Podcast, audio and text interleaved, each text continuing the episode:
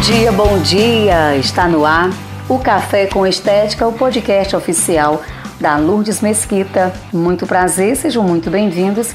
Aqui falamos vários assuntos relacionados com o mundo da estética, assuntos da atualidade, empreendedorismo na estética e em breve, muito em breve, grandes profissionais aqui dando dicas e compartilhando ainda os seus conhecimentos. E hoje vamos a mais um episódio da nossa série especial Atendimento Home Care. Só que hoje é diferente. Hoje eu quero começar te fazendo uma pergunta. Vale a pena trocar o meu emprego para construir a minha própria empresa de atendimento em domicílio?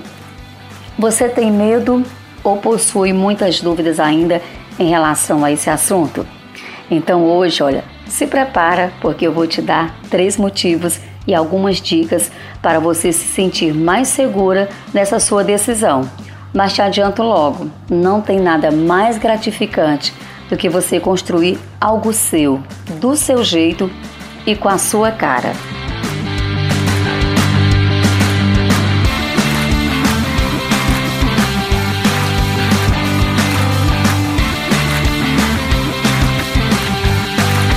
Bom, você não conhece a minha trajetória no Home Care, não deve imaginar que tudo começou quando eu estava desempregada e precisava urgente de honrar com os meus compromissos.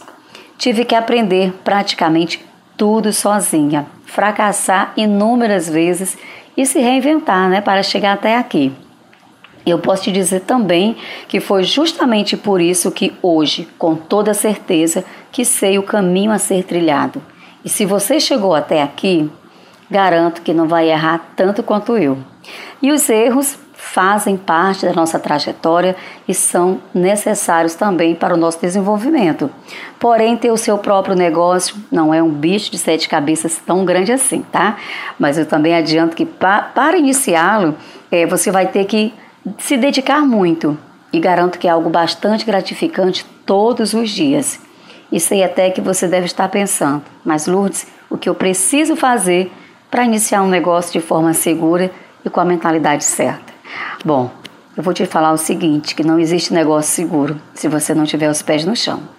E que a sua mentalidade certa, ela começa quando você faz um plano de negócio e começa a executá-lo sem meter os pés pelas mãos, ok? Então vamos então ao nosso primeiro motivo. O primeiro motivo é que você vai precisar entender que será o seu próprio chefe. Isso mesmo. Portanto, eu vou te dar um conselho que, embora seja clichê, mas é muito válido para mim. Seja o seu melhor funcionário e o seu pior patrão. E agora me diga: tem coisa pior do que um patrão exigente que cobra o tempo inteiro, horário, disciplina, conhecimento, dedicação dos seus funcionários e aí nós temos que ter atenção nesse detalhe. Nós temos também que reconhecer que a maioria desses patrões colaboram bastante para muitos funcionários hoje serem grandes profissionais e até mesmo donos do seu próprio negócio. Por isso, para o seu negócio fluir, exija muito de você, mas exija mesmo. Se cobre todos os dias. Isso te fará com certeza um funcionário melhor e o seu pior patrão. E eu faço isso, olha, até hoje. Aliás, a cada dia eu me cobro mais e isso faz muita diferença no meu dia a dia e principalmente é, nos meus atendimentos. Bom, mas eu falo isso é porque, embora você precise trabalhar muito, inclusive mais de 8 horas por dia e em horários que você não tem costume também de trabalhar, você tem ainda a liberdade né, de criar o seu horário, é, de definir em que momento você atende, o momento que você fica com a sua família e o momento também é que você pratica até exercício físico, tá bom? E eu posso também te garantir uma coisa: caso você tenha medo é, de ficar sem cliente, isso é extremamente normal. Até hoje, olha, depois de dois anos né, atuando aí 100% no atendimento em domicílio, eu ainda tenho esse medo. E eu te garanto uma coisa: tudo é ciclo. Vão existir momentos que, infelizmente, você vai precisar dizer não a um cliente porque a sua agenda está lotada. E também é, vão existir momentos em que o seu tempo vai ficar mais ocioso. Inclusive, eu até já falei em outro episódio que esses momentos eles servem para você criar e produzir algo diferencial, né, para os seus clientes. Por exemplo, divulgar resultados, falar sobre produtos, preparar dicas para os clientes e isso pode ter certeza é excelente para o seu negócio. Bom, então vamos aqui ao segundo motivo. Pelo menos na minha percepção, é que os seus sonhos pessoais, principalmente né, aqueles que envolvem dinheiro, ou seja, é, a compra de um bem material, eles se tornam cada vez mais possíveis. E eu vou te dizer por quê. Quando a gente trabalha em uma clínica, é, geralmente nós ganhamos um fixo e uma comissão, certo? Então não tem nada de errado nisso. Mas infelizmente, mesmo com boas comissões, a gente fica preso em um limite, geralmente não muito alto, e isso acaba impossibilitando a realização de muitos sonhos. Já quando você tem o seu próprio negócio, esse limite ele duplica e olhe lá se não triplicar. E isso, né, porque você vai deixar de ganhar um salário e passará a gerar lucro que a princípio é ilimitado. Mas atenção, pelo amor de Deus, não sai gastando logo o seu dinheiro, tá? O que for entrando é para você investir em cursos, equipamentos, produtos de qualidade, porque caso contrário, o seu sonho se tornará um pesadelo, ok? Bom, e por último e terceiro motivo é o reconhecimento profissional. Esse aí não tem preço, porque desde que eu comecei com os atendimentos em domicílio, eu pude conhecer muitas pessoas que me ajudaram nessa jornada. Muitas clientes se tornaram verdadeiras amigas, que tanto me ajudaram em momentos difíceis, né? Então, hoje elas são as minhas verdadeiras divulgadoras do meu trabalho.